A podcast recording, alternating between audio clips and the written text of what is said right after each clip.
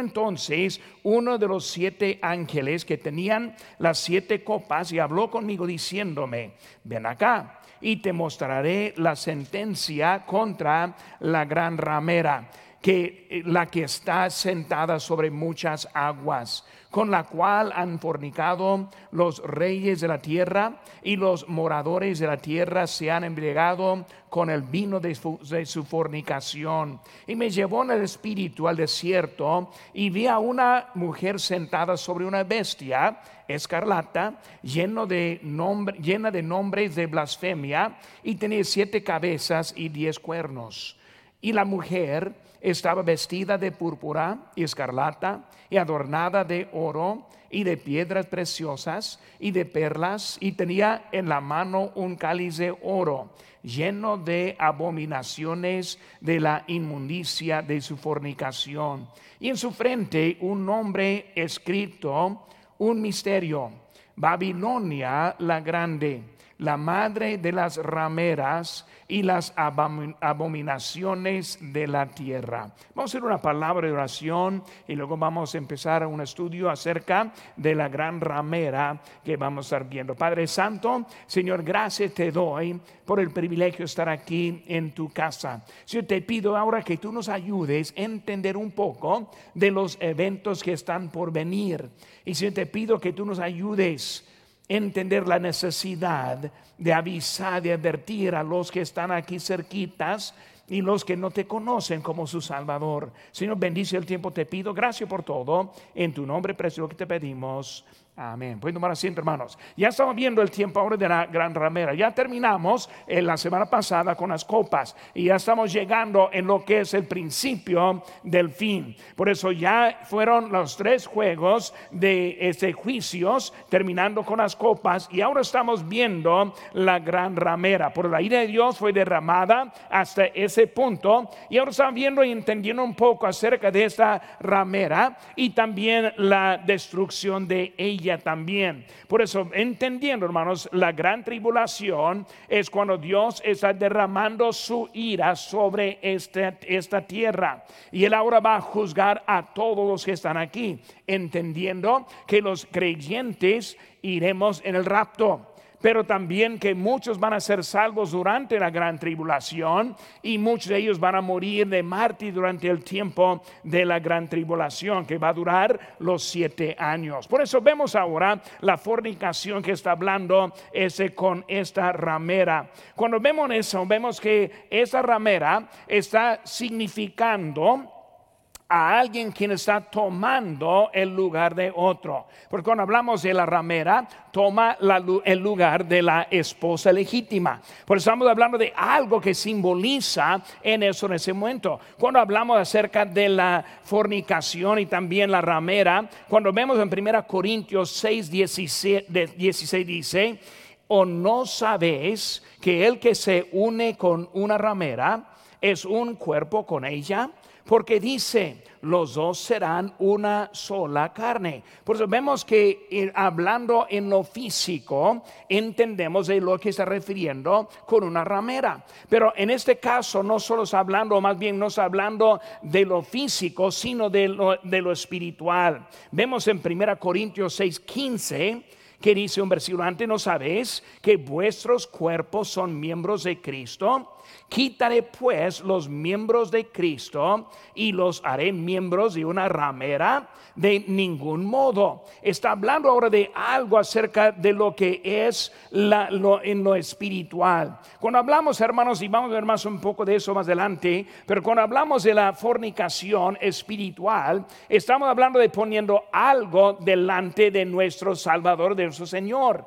Y por eso cuando mezclamos el mundo, cuando mezclamos los ritos de la religión, mezclamos otras cosas que están alejándonos de nuestro Salvador. Vemos que está comparándolo como un tipo de la fornicación. Entendemos que el matrimonio también está simbolizado con este, la iglesia y lo vemos en Efesios capítulo 5. Por eso entendemos que ahora la iglesia es como la virgen o la, la virgen esperando al esposo, quien es el cordero, que cuando nosotros alejamos a él es un tipo de fornicación espiritual. Por eso vemos ahora en la gran ramera que vemos que está hablando en este momento de lo que es el sistema religioso. Ahora, hablando en eso, estamos en lo que es el, principio del fin. Ahora, número uno, con nuestra, nuestro estudio, las notas ahí están en, la, silla delante. Si con la cámara saca una, eh, este, una foto ahí de ese lugar, puede sacar la nota si las quiere seguir también. Pero hermanos, vemos ahora acerca primero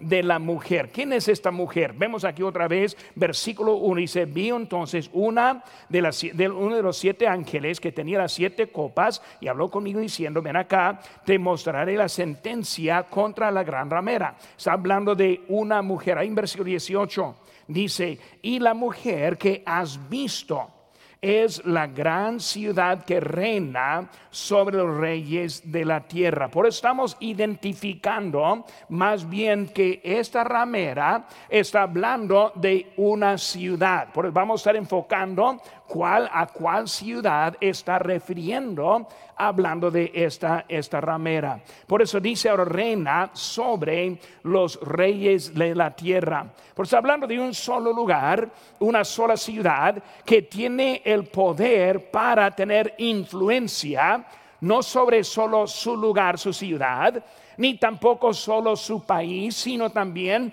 a lo que es todo el mundo. Por eso hablando de algo que es universal, que está hablando de todo el mundo, es esa ramera. Vemos también es una gran ciudad. Por eso, ¿qué ciudad está hablando? Pues vamos a ver eso más a ratito, voy a hablar de eso, pero vamos también que está sentada sobre muchas aguas.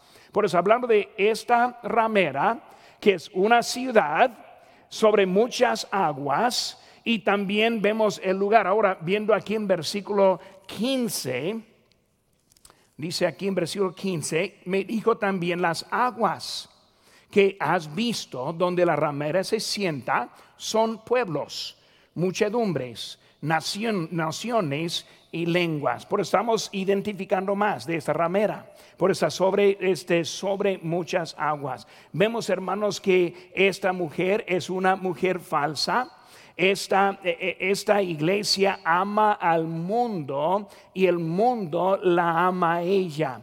Esta mujer está desviando la atención de Dios y poniendo la, atención sobre ella misma. Ahora, cuando hablamos de eso, hermanos, estamos hablando de esa gran ciudad, es la ciudad de Roma que estamos viendo y vamos a ver poco más de eso, cómo se identifica más en eso. Vemos una ciudad que está sobre muchos reyes, hablando ahora de lo que es catolicismo, lo vemos en muchos lugares, en todos lugares, sobre todos los pueblos, en todos lugares que hay. Por eso está refiriendo a ese lugar. Ahora, cuando hablamos de la mujer verdadera, vemos que en 2 Corintios 11:2, porque os celo con celo de Dios, pues os he deposado, este deposado con un solo esposo para presentaros como una virgen pura a Cristo. Por hermano, cuando hablamos de lo que es la iglesia verdadera, Pablo está hablando aquí que él quiere ahora dejar preparada la, la iglesia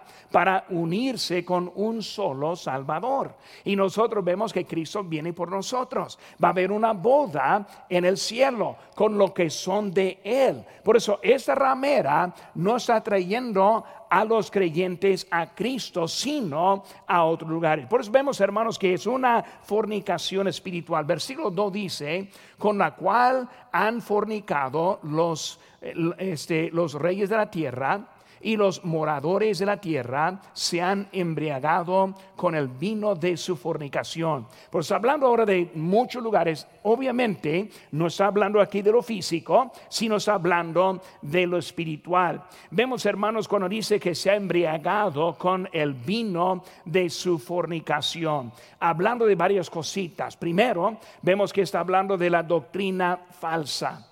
Porque vemos que en ese sistema es un sistema que no es constante. O sea, las creencias son creencias que se han cambiado en las edades. Y por eso cuando hablamos de la iglesia, nosotros vivimos con la misma doctrina de los apóstoles, doctrina de la Biblia y enseñando lo que es la verdad. Pero vemos que es otra cosa en la iglesia de que está refiriendo aquí. Y cuando pensamos en eso, vemos cosas que han alterado en los años. Por ejemplo, transubstanciación es algo que inició en la iglesia en un cierto periodo el bautismo infantil, cuando un rey tenía necesidad y quería bautizar a su, eh, a su bebé que su enferma. Y luego empezó en eso. Indulgencias, que lo que provocó eh, los protestantes de salir en esa época era porque ellos cobraban y cobraban para perdonar los pecados. Y en ese tiempo también entró la idea del purgatorio. Por eso, ¿qué están viendo? En las edades están ahora cosas cambiando y cosas importantes y grandes que son de doctrina que estamos viendo. Y hermanos, eso ha seguido adelante. Y por eso hasta que el año 2008 el Papa Benedicto anunció siete nuevos pecados mortales. O sea que antes de 2008 no eran mortales y ahora sí son. Que estamos hablando de que la iglesia se está cambiando en ese tiempo. Hermano, la iglesia falsa también promueve la separación de Dios, la incredulidad y la inmoralidad.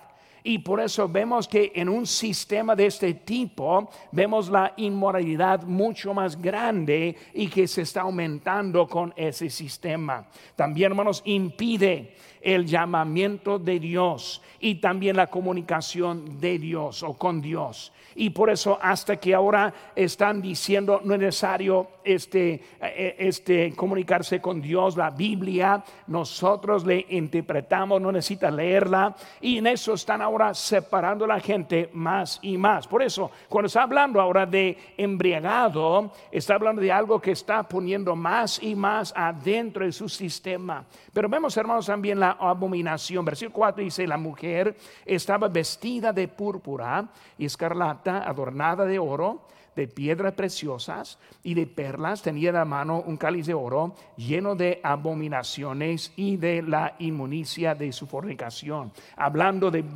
unas cositas. Uno es su inmensa riqueza.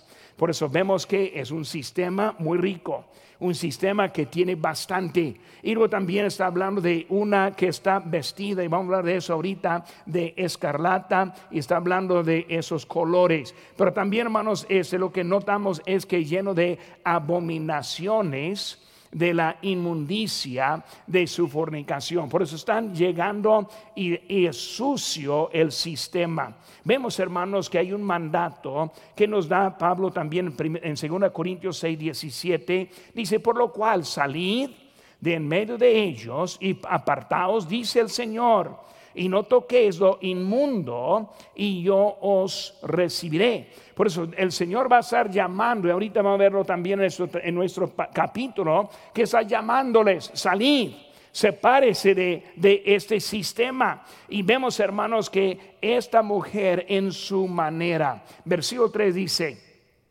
y me llevó el espíritu al desierto y vi una mujer sentada sobre una bestia una vez escarlata, llena de nombres de blasfemia, y tenía siete cabezas y diez cuernos. Veremos ahora su manera, sentada sobre una bestia. Ahora, ¿quién es esa bestia? Hermanos, esa bestia es el anticristo, recordando acerca del anticristo. Él va a ser revelado después del rapto. Por eso, hermanos, el evento que estamos esperando en cualquier momento es el rapto. En cuanto que venga el, el Señor, no en la segunda venida, sino que nos va a llevar en el aire y luego después de siete años es la segunda venida después de la gran tribulación. Pero en ese rapto vemos que es el momento que el anticristo va a ser revelado. Por eso, ¿quién es? Pues no sabemos todavía. Puede ser que algunos que indican o que son Tal vez que son, no sabemos, pero no está revelado hasta después del rapto. Por eso, el rapto va a ser un evento tan grande en este mundo. Ahora, primera cosa, algunos piensan que la desaparición va a ser tan enorme que va a llamar mucha atención. Ahora, yo no soy seguro de eso no. Este, yo sé que hay muchos que, que profesan a Cristo, pero no sé cuántos realmente son creyentes. Pero cuando hablamos de eso, cuando las películas y todo lo que se ve hoy en día de las desapariciones y todo lo que está pasando, eso puede ser que va a tener un poco de impacto. Pero el impacto más grande que va a ser es el impacto de la salida del Espíritu Santo. Nosotros debemos entender, el Espíritu Santo mora en donde? Dice la Biblia, nuestro cuerpo. Somos el templo del Espíritu Santo. Él no mora en este edificio. Ahorita cuando salimos, el Espíritu Santo sale también. Por eso ese solo es un edificio apartado para un propósito, pero no está, este, por ejemplo, la morada de Dios. La morada de Dios somos nosotros. Porque cuando nosotros vamos al cielo, hay que entender también el Espíritu Santo va al cielo. O sea, su presencia jamás va a estar. Ahora, con esa, eh, con esa separación, vamos a ver que el diablo ahora va a tener buena, buena entrada en ese momento, porque no va a ser nada en contra de él. Por eso, los creyentes iremos y luego Satanás entra aquí y luego él quien va a tener poder es el anticristo y él va a ser el nuevo presidente, por decir, de todo el mundo. Por eso, un solo eh, este guía de todo el mundo, todos van a estar bien contentos con la venida de ese hombre. Ese hombre va a traer paz por la primera vez aquí en una paz mundial que es temporal por lo, por lo momento. Pero el, anti, eh, el anticristo es el anti de Cristo. Por eso hablamos que es, está lleno de Satanás. Por eso él quien va a gobernando, él no va a tener ninguna cosa buena para la gente, sino él va a ser movido por el mismo Satanás. Por eso cuando habla de sentada, está refiriendo de su unidad. Por eso, cuando hablamos de esta ramera sentada, ahora hablando otra vez, hermanos, los creyentes en el rapto, nosotros iremos al cielo. Por eso, la ramera no es la virgen pura, no es los salvos, sino se quedan iguales. Por ese sistema que está hablando, y hermano, la mayoría de los que estudian bien eso están convencidos que está refiriendo a la iglesia católica por muchas, muchas maneras, no son pocas, sino muchas. Por eso, hablando de eso, hermanos, va a unir. Hoy en día también está unido en la mayoría de los, de, los, países hoy en día, la Iglesia Católica está atrás del movimiento de ese país y lo vemos muy enseguida hoy en día. Por eso vemos que está allí ya lista para también juntarse con esa bestia, por eso ha sentado. Ahora tiene la autoridad de la bestia. Por eso cuando la bestia llega, también va a promover y por eso hasta mucho más van a querer estar con ella o esa religión, ese sistema que desde antes. Por eso vemos que esa bestia, ¿qué pasó con eso?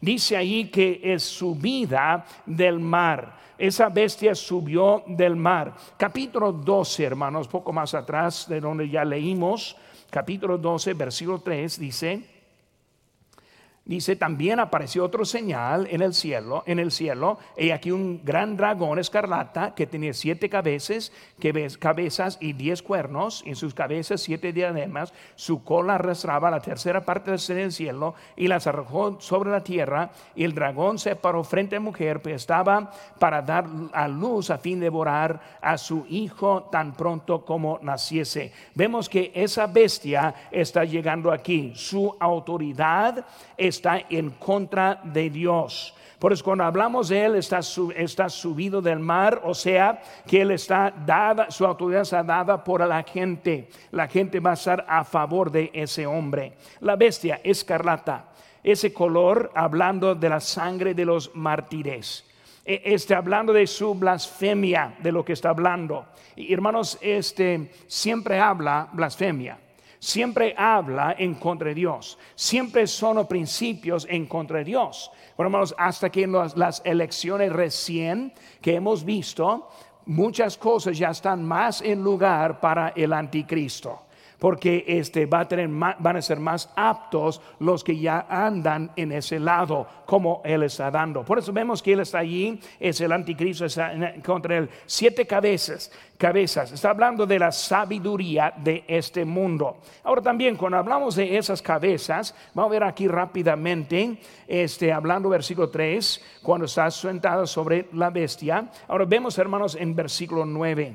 Dice aquí, esto para la mente que tenga sabiduría, diga, las siete cabezas son siete montes sobre los cuales se sienta la mujer. Por eso la mujer es que una ciudad, es un lugar.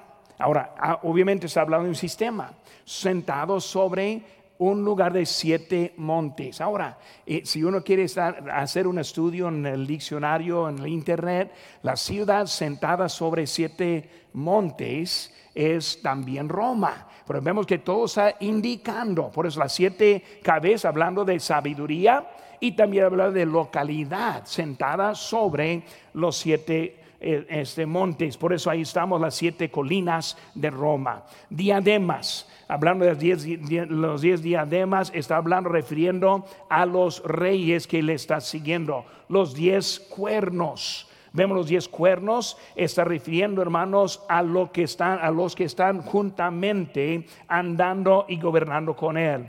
Hoy en día hay la comunidad económica europea que fue creada en 1957 con el Tratado de Roma, es lo que fue el, inicio de esa comunidad. Ahora, esa comunidad consiste de 10 países y 10 reyes. Por eso hablando que todos están eso. Es la, la mezclada de la política y la religión junto con Satanás. Por eso estamos viendo un poco, identificando, más de esta persona, más bien esta, este sistema. Vemos también es la madre de las sectas, versículo 5.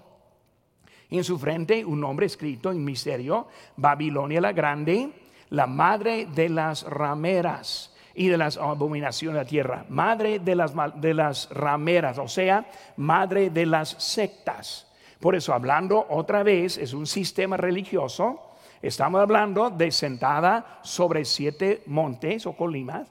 Vemos que ese ahora está en un lugar que está gobernando a todos de este mundo, mucha influencia.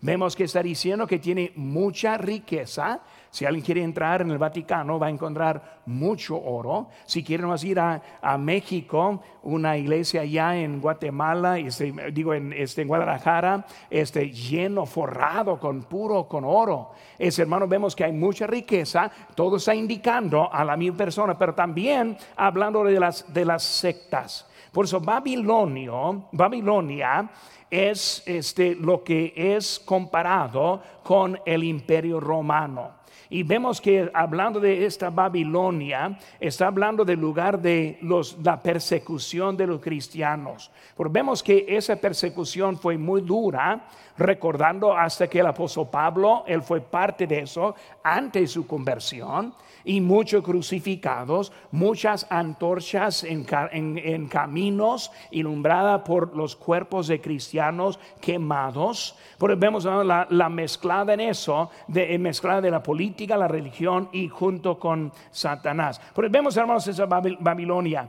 Dice ahora no solo Babilonia, sino la grande la grande. Es el último conflicto de Satanás. Ahora, ¿cuáles eran los conflictos de Satanás? Primer conflicto, vemos Lucero en el cielo, en cuanto que él quiso ser semejante a Dios y Dios lo corrió. Eso fue antes de la creación de este mundo. Pues primero, la corrida de, de Lucero. Número dos, hermanos, es el huerto de Edén. En cuanto que él quiso ganar a Adán y Eva, y por eso fue el segundo conflicto. Tercer conflicto es la tentación de Jesús. En cuanto él quiso tratar de ganar a Jesús ahí este, en la tentación. Y número cuatro es la crucifixión de Jesús, en cuanto que él quiso ganar a Cristo en la crucifixión. Por eso fue el cuarto y luego el quinto, ahora en este momento que estamos llegando a Margedón. Cuando hablamos, hermanos, la madre de las rameras, hablando de las sectas falsas, y todas los que no son de, la iglesia verdadera son sectas falsas. Porque vemos, hermanos, que si no es parte, ahora, muchas iglesias, pocas iglesias. Porque cuando hablamos de la iglesia, la iglesia, la iglesia con la doctrina pura, que está predicando el evangelio, que Cristo está elevado, es lo que vemos en lo que es la iglesia. Por eso, hermanos, él está, esta mujer también madre de las rameras. Ahora, pensaron eso rápidamente.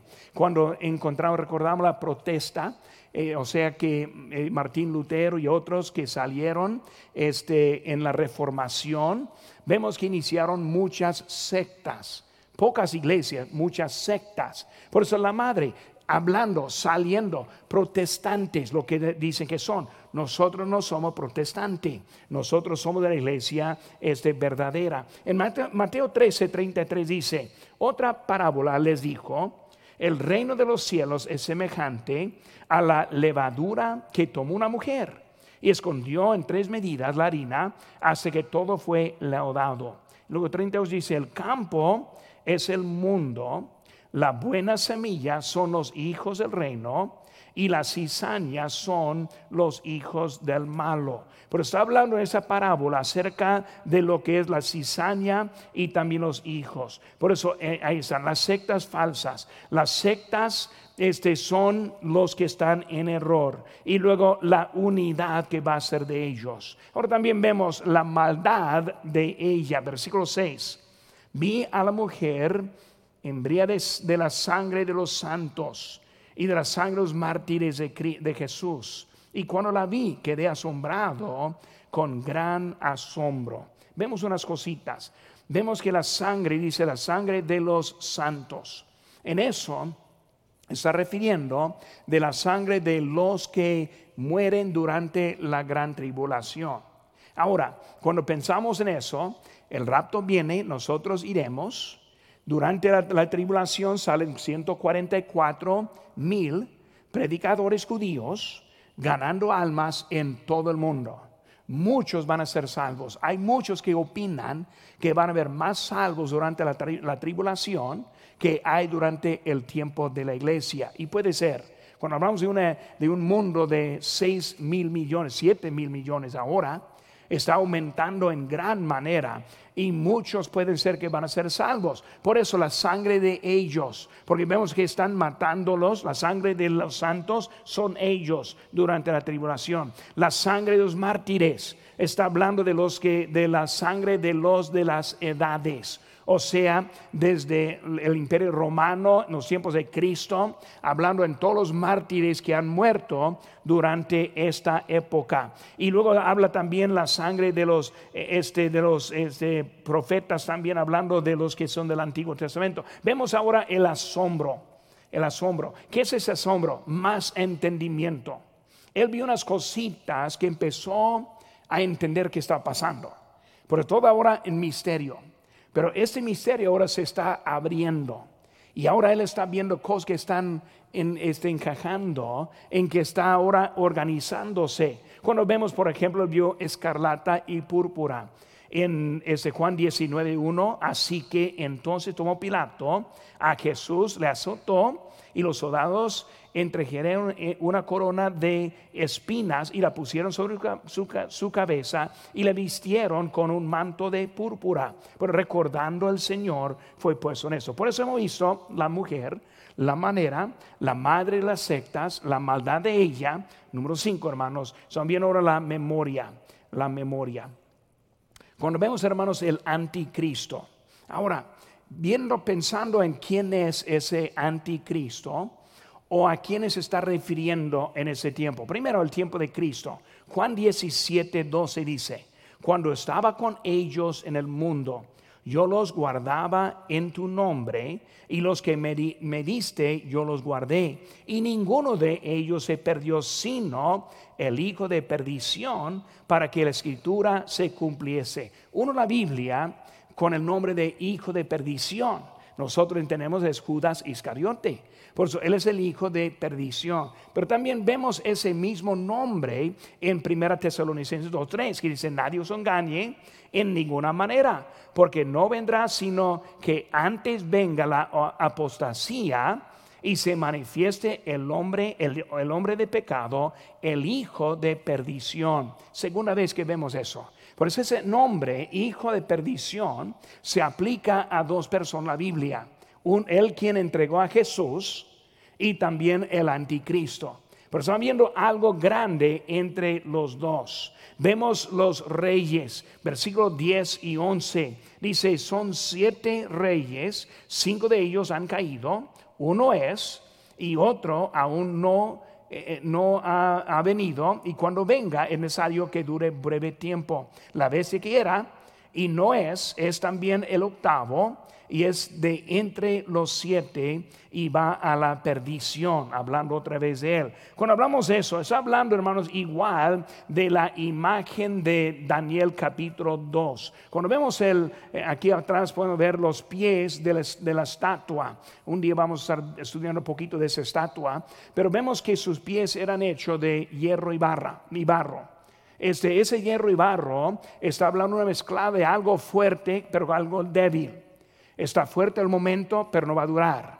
Y luego habla de una piedra caída que lo rompe y luego cae toda la estatua. Ahora vemos aquí que eh, este, en este tiempo la piedra viene, siendo Jesucristo la roca, quien va a venir y romper esta cosa o esta unión que estamos viendo. Por eso eso está refiriendo desde Daniel. También el poder económico, versículo 12. Y los diez cuernos que has visto son diez reyes y aún no han recibido reino, pero por una hora recibirán autoridad como reyes juntamente con la bestia. Estos tienen un mismo propósito y entregarán su poder y autoridad a la bestia. Por eso tienen poder y poder económico. Vemos que el Cordero les va a vencer en versículo número 14. Y luego vemos que la ramera se acaba en los versículos 10 hasta 16 hasta el 18. Pero vemos, hermanos, que ahora es la ramera que aceptó al, al anticristo, se juntó con él y ahora está acabado por el mismo anticristo. Segunda cosa, hermanos, ya hemos visto la revelación de la ramera. Segundo, vemos la recompensa. Ahora estamos en capítulo 18, versículo 1 dice, después de esto, vi a otro ángel descender del cielo con gran poder, y la tierra fue alumbrada con su gloria. Y clamó con voz potente, diciendo, ha caído ha caído la gran Babilonia y se ha hecho habitación de demonios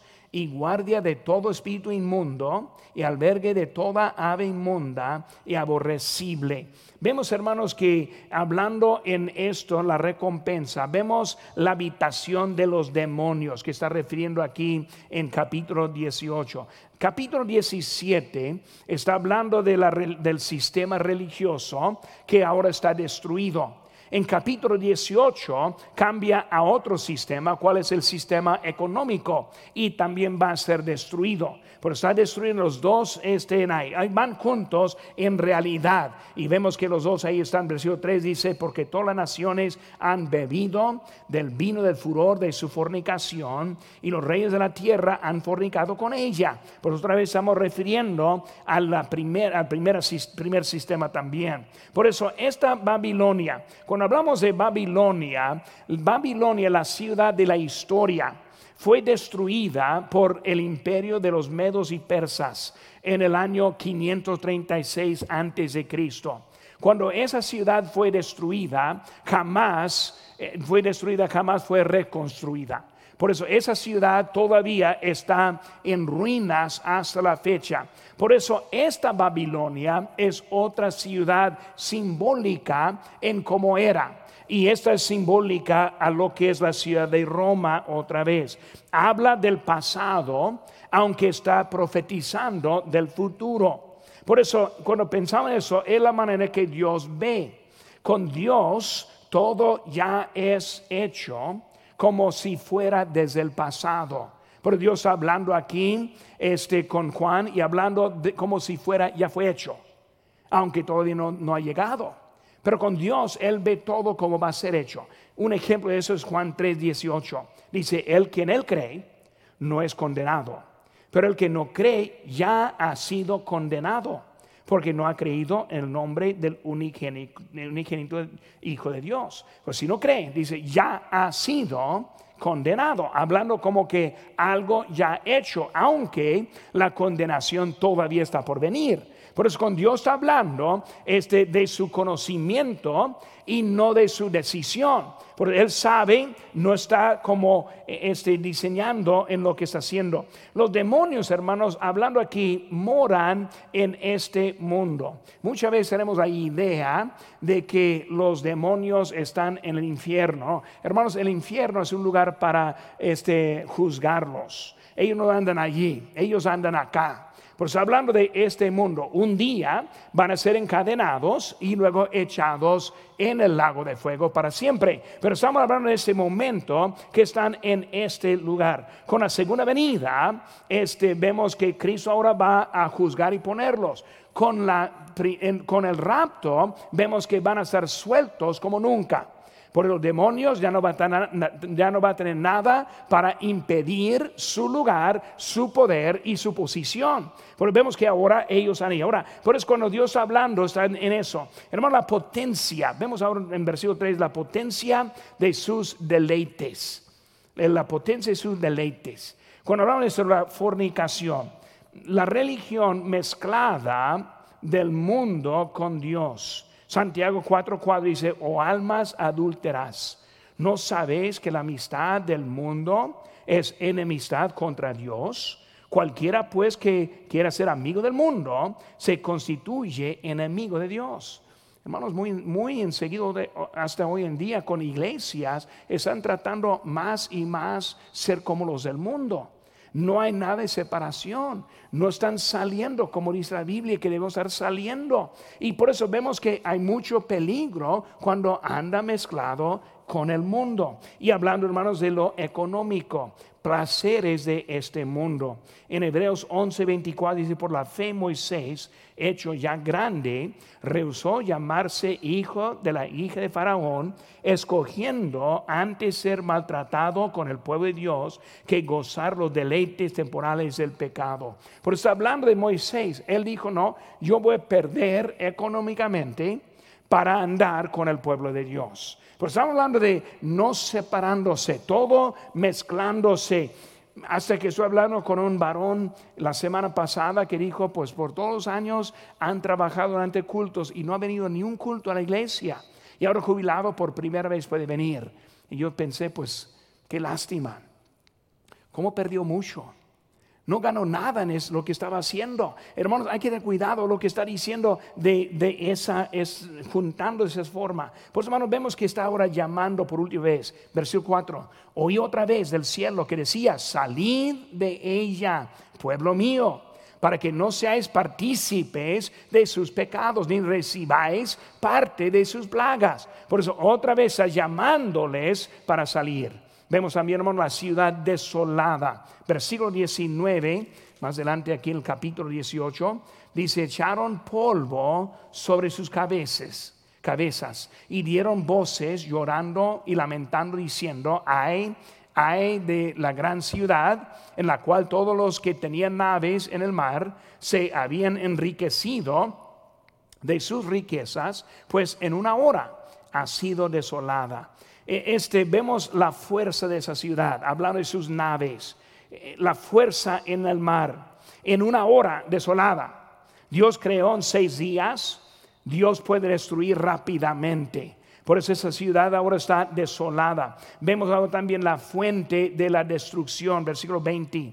Dice la bestia fue apresada y con ella el falso profeta que había hecho delante de ella las señales con las cuales había engañado a los, a los que recibieron la marca de la bestia y habían adorado a su imagen. Estos dos fueron lanzados vivos dentro de un lago de fuego que arde con azufre. Vemos la destrucción. Dios ha hecho la, la justicia Vemos, hermanos, que en, en, los cristianos o en los creyentes el gozo pero vemos también la destrucción este, en, en, en, en, lo que están en contra. Pero vemos, hermanos, este, como Daniel 2.34 dice, estabas mirando hacia que una piedra fue cortada, no con mano, e hirió a la imagen en sus pies de hierro y barro cocido y los desmenuzó. Por eso hablando de que esta roca ahora destruyéndolo en ese momento. Por eso la fuente de destrucción es el mismo Dios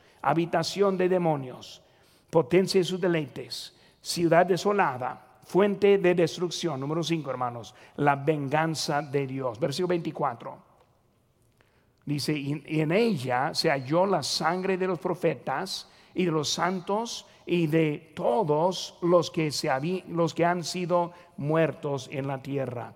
Hermanos, ahora Dios está destruyendo en venganza. ¿Por qué? Por sus maldades. Cuando pensamos en cómo es el mundo, cómo el mundo va a estar viendo, lo vemos, hermano, en versículo 19 dice, echaron polvo sobre sus cabezas y dieron voces llorando. Es como ve el mundo. Versículo 20 dice, alégrate sobre ella, cielo, y vosotros santos, apóstoles, profetas, porque Dios os ha hecho justicia en ella. En el cielo estamos en alegría. En el mundo están echando polvo. Cuando vemos en el cielo está refiriendo a los santos, o sea, los del tiempo, apóstoles hablando del tiempo de Cristo y luego profetas hablando del Antiguo Testamento. Pero vemos que todos están ahí en eso. Por eso, hermanos, la remera, la ramera. Hoy en día está formada. Hoy en día está lista. Hoy en día está acumulando más gente. Y ahora está preparándose por lo que va a pasar durante la gran tribulación. Por eso, hermanos, a nuestros amigos que son de una parte de una iglesia falsa, debemos tratar ganarles, porque si ellos siguen ese camino, ya vemos el fin de ellos, el mundo, el juicio, la advertencia que hay para este mundo.